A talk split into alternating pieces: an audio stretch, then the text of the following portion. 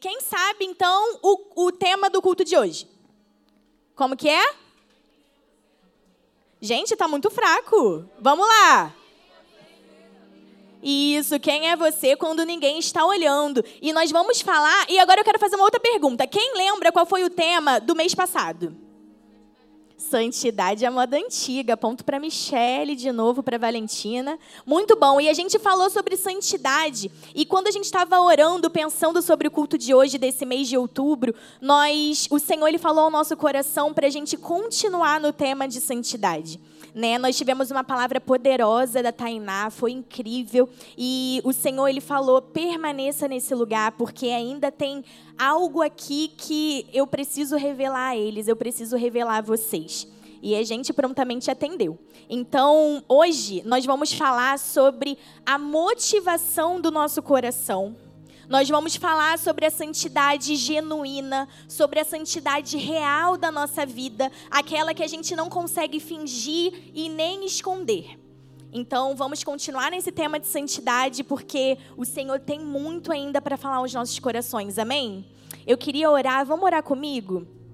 Amém, Senhor. Em nome de Jesus eu oro agora, Pai, para que o nosso coração esteja pronto para receber a tua palavra, para que em nome de Jesus todas as barreiras venham a ser quebradas agora em nome de Jesus, que todas as atenções estejam voltadas a ti, que não sejam as minhas palavras, mas sejam as suas palavras para revelar a tua verdade. Nós sabemos que a tua palavra é a verdade e a sua verdade liberta. E eu declaro em nome de Jesus Jesus, que hoje vai ser um dia, uma tarde de libertação nas nossas vidas. Em nome de Jesus, prepara o nosso coração, a nossa mente para receber a tua palavra, que caia por terra toda distração. Em nome de Jesus, corações atentos e voltados a ti, Senhor. Tudo é sobre ti, Jesus. Amém. Amém. Então, é, vamos falar sobre santidade, sobre a essência da santidade. E antes disso, eu queria fazer uma diferenciação para vocês. Tá todo mundo aí com o caderno? Todo mundo anotando? Amém, hein? Tô de olho em vocês. Então, escrevem aí a diferença entre reputação e caráter. Nós temos de um lado a reputação e nós temos do outro lado o caráter. O que, que é reputação? Reputação é aquilo que as pessoas dizem sobre você. É aquilo que, que te precede, né? Ah, a Michelle é uma menina muito sábia, muito legal, muito divertida. É o que as pessoas dizem sobre ela. E o que, que é o caráter? Caráter é aquilo que Deus sabe sobre você. O caráter, como a nossa apóstola Hannah, ela fala, é o nosso eu verdadeiro é aquilo que você verdadeiramente é. Então a reputação é aquilo que a gente mostra no público e o caráter é o que a gente mostra no privado. E o caráter ele está relacionado à nossa integridade. O que, que é integridade? A palavra íntegro significa inteiro. É você ser inteiro. O que, que significa isso, Vanessa, ser inteiro? É você ser a mesma coisa que você é no público, no privado. É você agir da mesma forma que você age quando as pessoas estão percebendo a sua presença no privado. Então eu não estou falando que a nossa reputação não é importante. Ela é importante porque a nossa reputação ela traz credibilidade. Ela traz credibilidade diante das pessoas. O que as pessoas pensam sobre você é importante, porque às vezes a gente fica assim: ah, eu não estou nem aí para o que as pessoas pensam de mim. Não, nós precisamos nos importar porque nós carregamos a essência de Cristo. Não somos mais nós que vivemos, mas Cristo vive em nós. Então nós precisamos nos preocupar com a reputação, mas nós precisamos também nos preocupar com o nosso caráter, porque a gente não consegue fingir nada para Deus. A gente não consegue esconder nada de Deus. E o nosso versículo tema Está lá em Provérbios 15, 3. Só anota a referência que eu vou ler aqui para vocês. Provérbios 15, 3 diz assim: Os olhos do Senhor estão em todo lugar, observam tanto os maus como os bons. Então, nós sabemos que os olhos de Deus estão em todo lugar. A gente não pode viver preso apenas à vigilância dos homens. A gente não tem que se prender apenas a isso, ficar fixado apenas nisso. Nós precisamos cuidar do nosso coração. Quem nós verdadeiramente somos quando ninguém está olhando. Quem vocês são quando ninguém está olhando, como o Will já falou aqui? O que, que vocês têm visto? O que, que vocês têm pensado? É importante também aquilo que a gente tem pensado. Vamos falar um pouquinho sobre isso hoje.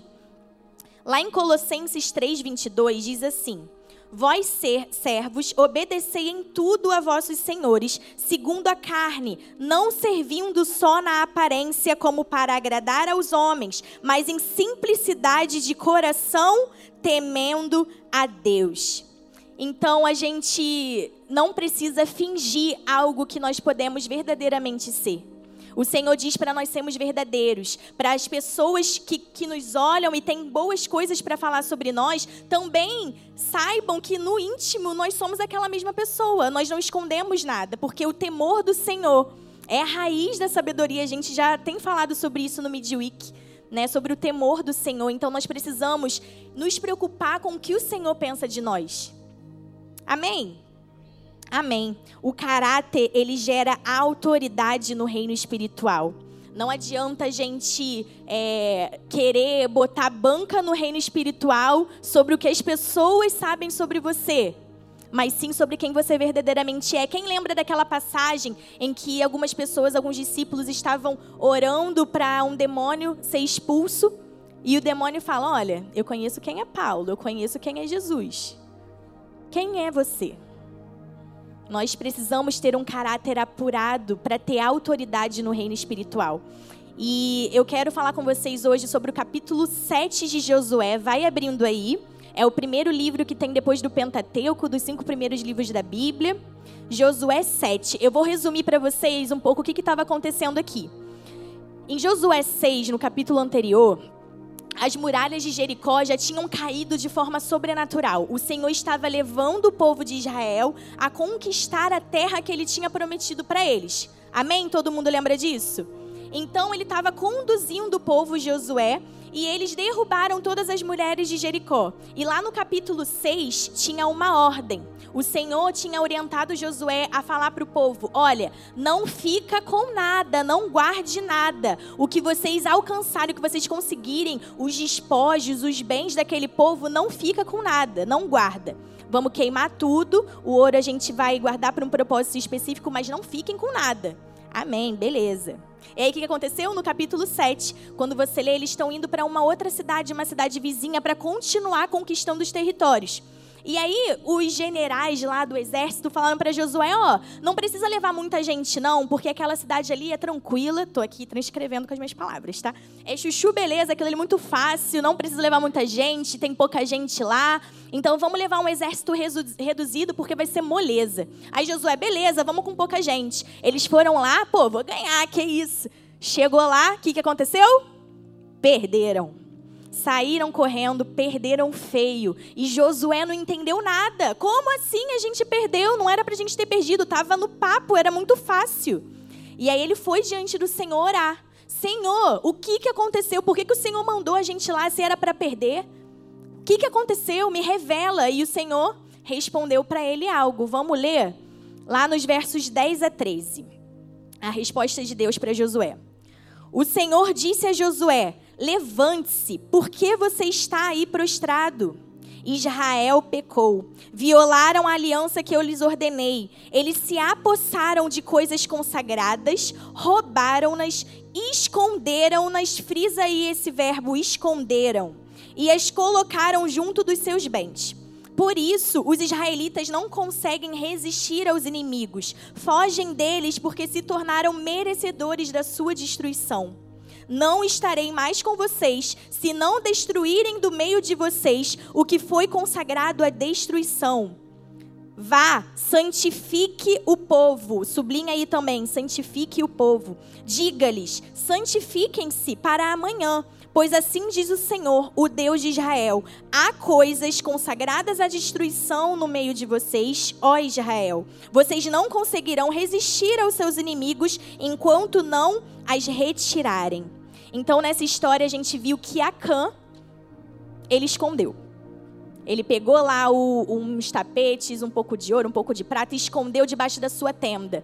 Acã conseguiu esconder do seu líder, de Josué. Ele não sabia, Josué não sabia quem tinha pego, ele conseguiu esconder. Conseguiu esconder provavelmente da sua família, dos seus amigos, dos seus vizinhos, lá do pessoal da tenda do lado. Ninguém sabia, mas o Senhor sabia. E o exército, ele sofreu as consequências por causa do pecado de Acã, por causa de um homem. E eles perderam a batalha. E eles iam continuar perdendo se Josué não fosse lá interceder e entender com Deus o que estava acontecendo. Então a gente precisa perceber a importância dos pecados ocultos na nossa vida. Porque às vezes a gente pensa assim: ah, esse pecado que eu cometo no secreto no meu quarto, ninguém está vendo, é menos importante não tem tanta relevância assim do que aqueles que as pessoas veem, né? Não.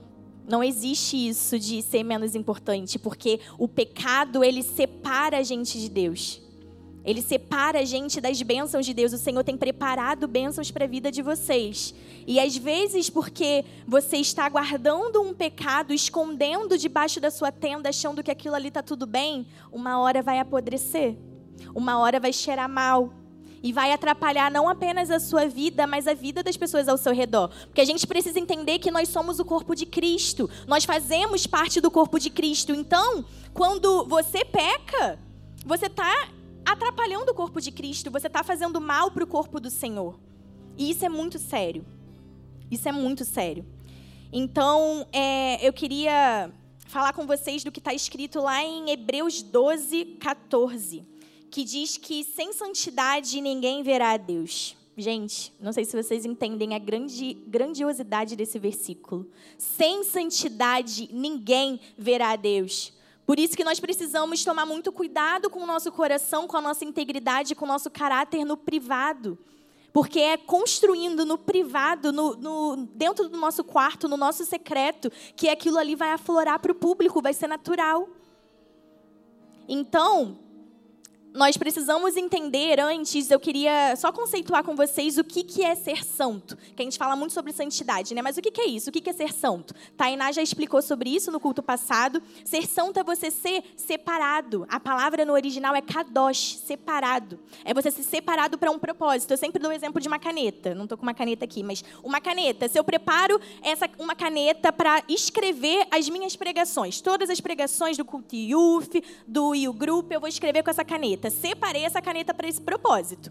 Eu não vou usar a caneta para escrever outra coisa. Eu não vou usar a caneta para escrever na parede ou para furar, me ajudar a abrir alguma coisa, para furar a mão de alguém. Não vou, porque a caneta está separada para um propósito específico. Assim é o que acontece conosco. Vocês foram separados para um propósito específico. Então vocês não podem usar o corpo de vocês, a fala de vocês, os olhos de vocês para outra coisa, porque vocês foram separados para um propósito. Amém? Então, como que a gente entende a santidade?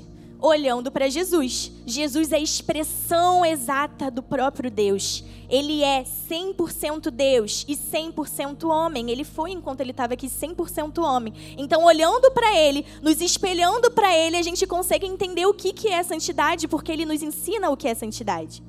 Então, o que que é o pecado agora? Pecado não é algo místico, difícil de entender. Pecado é tudo aquilo que tira a gente do centro da vontade de Deus. É tudo aquilo que vai contra a lei, contra a palavra. Pecado no original significa errar o alvo. Existe um alvo que nós precisamos acertar, que é a vontade de Deus, é estar de acordo com a vontade de Deus. E pecado é tudo aquilo que errou esse alvo. Tudo aquilo que te separa da presença do Senhor. Amém? Compreendemos isso? Então, hoje especificamente, nós vamos falar sobre os pecados sexuais, sobre pureza sexual. Ah, Vanessa, mas isso é mais importante do que os outros pecados? Não. Mas hoje nós vamos falar sobre isso porque nós temos visto que o mundo tem bombardeado vocês com muita informação, tem bombardeado vocês com muita coisa pecaminosa, tem muito conteúdo por aí. E nós não podemos nos calar diante disso, nós não podemos ser omissos em relação a isso. Amém? Vamos ler o que está lá escrito em 1 Coríntios 6, 18 a 20. Vou ler aqui para vocês, vão abrindo aí. Diz assim: Fujam da imoralidade sexual. Todos os outros pecados que alguém comete fora do corpo os comete, mas quem peca sexualmente peca contra o seu próprio corpo. Acaso não sabem que o corpo de vocês é santuário do Espírito Santo que habita em vocês, que lhes foi dado por Deus e que vocês não, não são de si mesmos?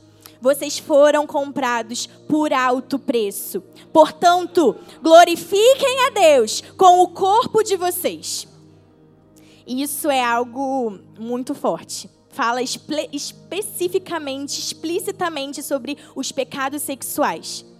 E eu estava estudando um pouco sobre isso e eu estudei sobre os efeitos da pornografia, o que, que ela gera no nosso corpo, no nosso cérebro, da masturbação, do sexo, né, antes do casamento, que são os pecados que a gente vai falar explicitamente hoje. E eu estudei que existe o pico de neuroplasticidade. Alguém já ouviu falar nisso? Eu nunca tinha ouvido falar. Pico de neuroplasticidade. O que, que é isso? O nosso cérebro humano, ele é como se fosse uma massinha. E até os 18 anos é esse pico de neuroplasticidade, que é quando os nossos hábitos mais é, fortes vão sendo criados. Então, depois dos 18 anos, é muito difícil você parar esses hábitos, você mudar os hábitos. Não é impossível, mas é muito mais difícil, porque é como se a massinha tivesse endurecido.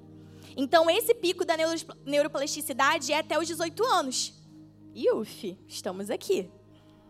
Amém? Então é por isso que nós estamos trazendo esse tema tão relevante para vocês, porque eu, eu, pesquisei algo e eu fiquei muito assustada. Eu vi que a primeira vez, a primeira exposição da pornografia para as pessoas, para as crianças, sabe a partir de quantos anos é?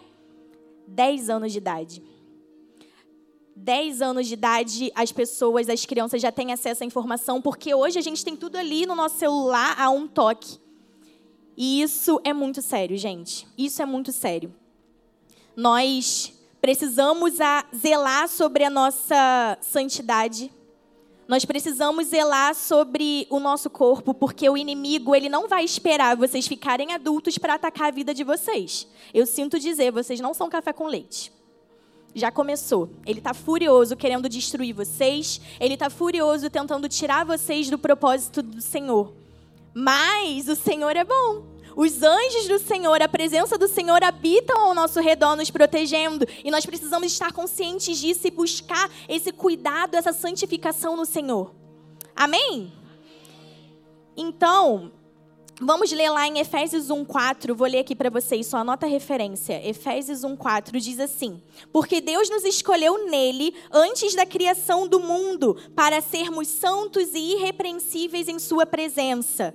Então a gente percebe que desde a criação do mundo, desde a criação de tudo, santidade já era plano do Senhor.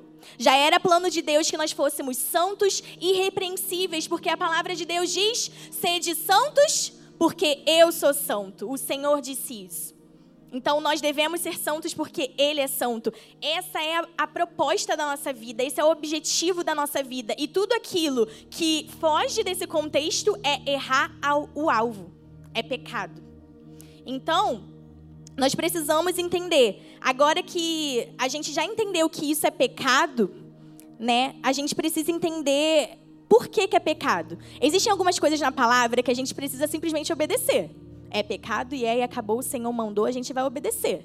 Ele não precisa ficar dando explicações pra gente. O que está na palavra a gente segue. A gente é rigoroso com o que está na palavra. Amém? Mas eu queria explicar para vocês por que, que isso é pecado. Porque o sexo é bom. O sexo não é o vilão aqui. Ele é bom, ele é maravilhoso. Ele foi criado pelo Senhor. E ele foi criado pelo Senhor para viver no contexto do casamento. O nosso Deus é um Deus de aliança. Ele é um Deus de aliança, ele preza por isso. E o sexo, ele é a celebração da intimidade dessa aliança, dentro dessa aliança. E toda vez que a gente tem a intimidade sendo maior do que a aliança, a gente tem um problema. E o que, que é pornografia? O que, que é masturbação? O sexo antes do casamento? É você desfrutar de coisas antes do seu tempo. É você pegar um, um atalho, porque a pornografia ela cria um atalho na sua mente, caminhos neurais que como se fossem labirintos e uma descarga muito forte de dopamina que o seu corpo não está acostumado. E depois isso acaba gerando malefícios para sua vida. Então, toda vez que a intimidade é colocada antes da aliança, nós temos um problema. Nós temos o pecado. Porque o Senhor é um Deus de aliança. Porque buscar o nosso próprio prazer. Por que então, Vanessa, que masturbação é pecado? Porque você está buscando o seu próprio prazer. E toda vez que a gente se coloca no centro da nossa própria vida, a gente já está pecando. Nós não fomos feitos para estar no centro. Deus foi feito para estar no centro da sua vida. Não é você, não é os seus prazeres, não é a sua vontade. O Senhor é o centro da sua vida. E toda vez que você deturpa isso, é Satanás tentando deturpar os planos de Deus. Essa é uma tentativa de Satanás deturpar os planos de Deus. Então, por isso que nós precisamos ficar atentos. E sobre os malefícios disso, como eu estava falando para vocês, tudo fora do propósito de Deus adoece o nosso corpo tudo que é fora do propósito, tudo que é fora do plano inicial do Senhor, adoece não apenas o nosso espírito, mas o nosso corpo. Porque, como a gente sempre fala para vocês, nós somos seres tripartites, nós somos espírito, temos um cor, uma alma e habitamos num corpo. Muito bem. Então, o que a gente faz que mexe com o nosso espírito, mexe com o nosso corpo também, com a nossa alma. E tem pesquisas que falam que quanto mais as pessoas consomem pornografia, elas têm mais ansiedade, têm mais estresse, têm mais depressão. E isso atrapalha o seu corpo, adoece, todo vício adoece. Quando a pessoa é viciada em qualquer coisa, ela tem. É, a massa cinzenta do cérebro dela diminui. Vocês sabiam disso? A pessoa fica mais burra? Sério, gente, é verdade. E isso acontece também com a pornografia, porque o cérebro de uma pessoa viciada em pornografia é o mesmo cérebro de uma pessoa viciada em cocaína, por exemplo. É muito sério. É um vício que adoece o seu corpo e adoece a sua alma. E isso atrapalha também o futuro casamento de vocês. Eu creio que, em nome de Jesus, todos vocês vão se casar com homens e mulheres de Deus no tempo certo. E o casamento de vocês precisa ser abençoado e santo. E o sexo é parte disso, do plano do Senhor para a vida de vocês, para a vida do casamento de vocês.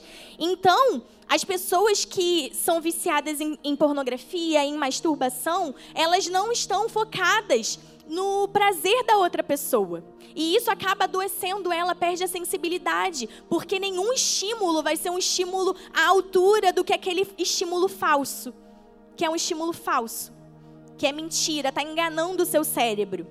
É algo que não é real. E o Senhor tem algo real para a vida de vocês. No momento certo, na hora certa, vocês serão abençoados e viverão um casamento pleno, em nome de Jesus. Então vocês já podem, a partir de hoje, se consagrar e cuidar do futuro do casamento de vocês. Cuidar e se guardar para os seus maridos, para as suas esposas. Amém? Amém. Então, agora que a gente entendeu por que, que essas práticas são pecados, a gente precisa entender como vencer isso. Como viver uma vida de santidade? Como agradar ao Senhor? E quando Jesus disse, eu sempre, eu gosto muito dessa, dessa passagem, eu sempre falo ela com vocês, a passagem da mulher samaritana. O Senhor, quando encontra com ela, no final daquele encontro, o que, que ele diz para ela? Vai e não peques mais.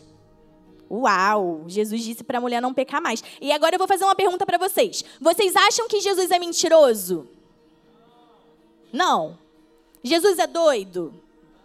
Não. Então, se Jesus não é mentiroso, se ele não é maluco, então é porque é real, é porque é possível você ir e não pecar mais. Uau! Então, essa mentira que Satanás fala que é impossível ter uma vida de santidade. Não, eu sou adolescente, eu tenho muito hormônio, eu não consigo, é impossível ser são. Então, eu vou cair e está tudo bem. É mentira. É possível você viver uma vida em santidade. É possível. Então, agora, pela primeira vez na história, depois da lei, nós conseguimos não pecar. Porque antes da lei a gente não conseguia, a lei era uma sombra do que estava por vir. E o homem não conseguia mesmo pecar, ele estava ali preso aquilo de todo dia, de todo momento, fazer sacrifícios de arrependimento ao Senhor. E agora nós temos essa liberdade, nós conseguimos não pecar mais. Então eu quero deixar com vocês quatro pontos sobre isso. O primeiro ponto, anotem aí. A tentação não é sobrenatural mas a graça para resistir a ela, sim. A tentação não é sobrenatural, mas a graça para resistir a ela, sim. E nós temos aqui um conflito de natureza, porque a partir do momento que a gente se arrepende, que a gente aceita o Senhor, nosso espírito é renovado, nós recebemos um novo espírito, mas a sua carne não se converteu. Os seus desejos não se converteram. E agora, Vanessa, como eu vivo? É impossível. Não. Vamos ler com a gente? Aqui em Romanos 7, abre, vai abrir aí em Romanos 8, que eu vou explicar um pouco do Romanos 7. Em Romanos 7, muitas pessoas usam esse texto para, fora do contexto, para servir de pretexto para pecar. E a gente não pode fazer isso, porque nós somos doutrinados pela palavra e nós lemos o contexto inteiro, amém? A gente não pega coisas desconexas. Lá no capítulo 7 de Romanos, Paulo fala assim: Poxa, o bem que eu quero fazer eu não consigo fazer, e o bem que eu quero fazer, o, e o mal que eu não quero fazer eu acabo cometendo.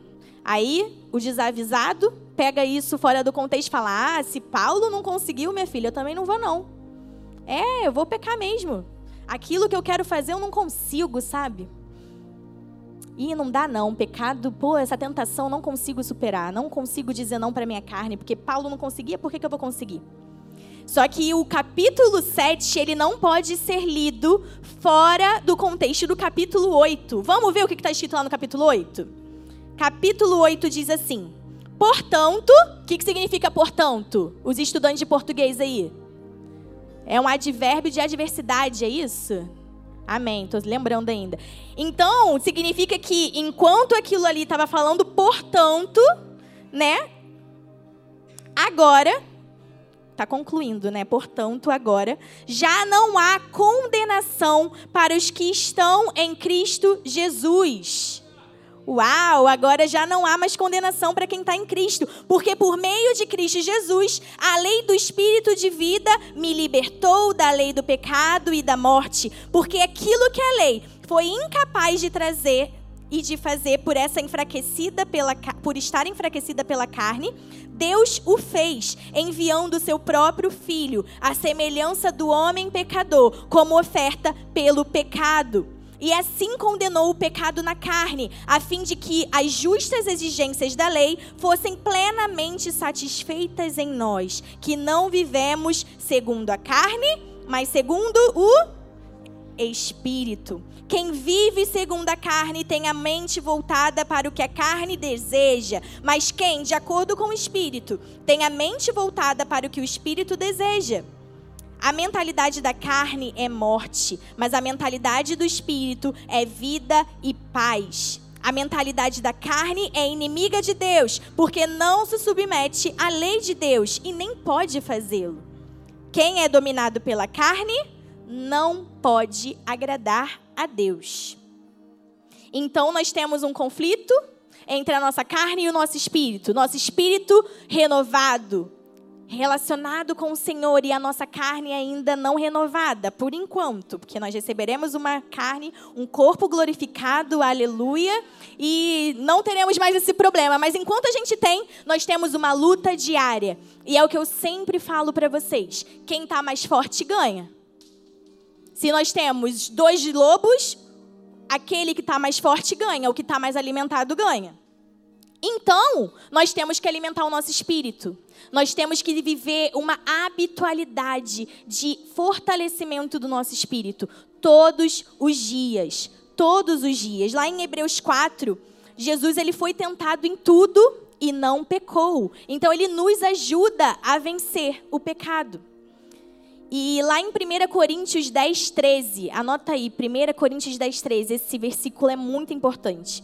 Não sobreveio a vocês tentação que não fosse comum aos homens, e Deus é fiel. Ele não permitirá que vocês sejam tentados além do que podem suportar.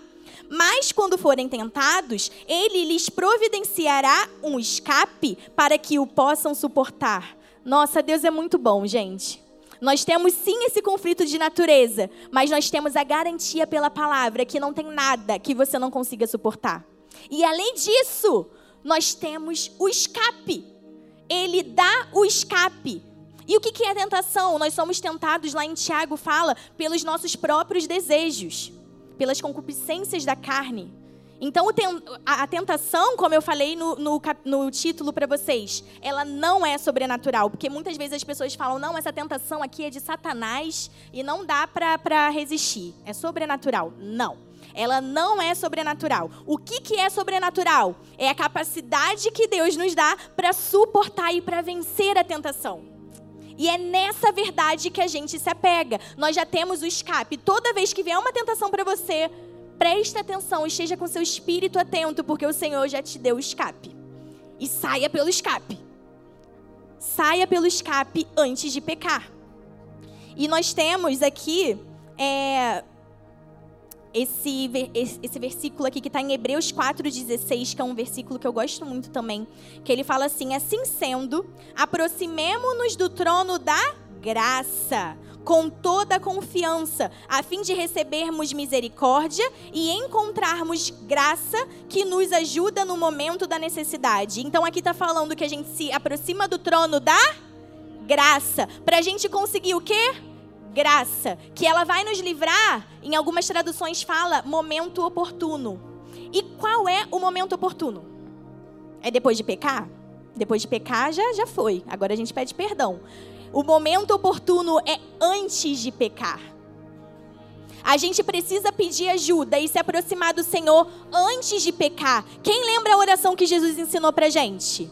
Não nos deixei cair em tentação. É uma oração diária. Nós precisamos orar todo dia de manhã. Você tem orado de manhã todo dia? Senhor, não me deixe cair em tentação.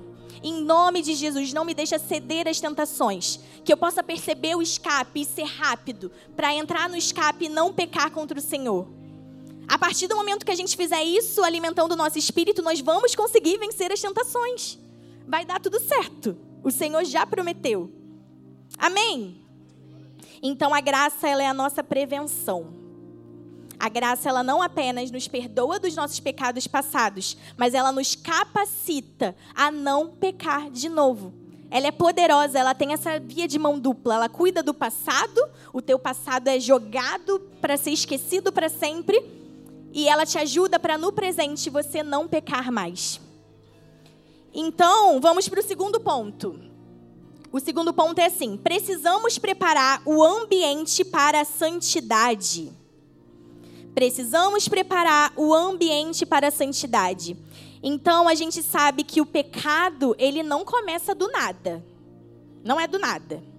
Ele vem na nossa mente com pensamentos e nós precisamos controlar o nosso pensamento. O que, que diz na palavra de Deus? Que nós precisamos nos renovar pela transformação da nossa mente. Então, isso é um trabalho nosso, nos transformar pela renovação da nossa mente. Então, a gente consegue preparar o ambiente. A gente precisa estar atento ao ambiente. Porque, como o Will falou aqui também no Dízimos e Ofertas, aquilo que a gente vê, aquilo que a gente escuta, influencia no que a gente pensa. O que, que você tem visto? Quais são as músicas que você tem escutado?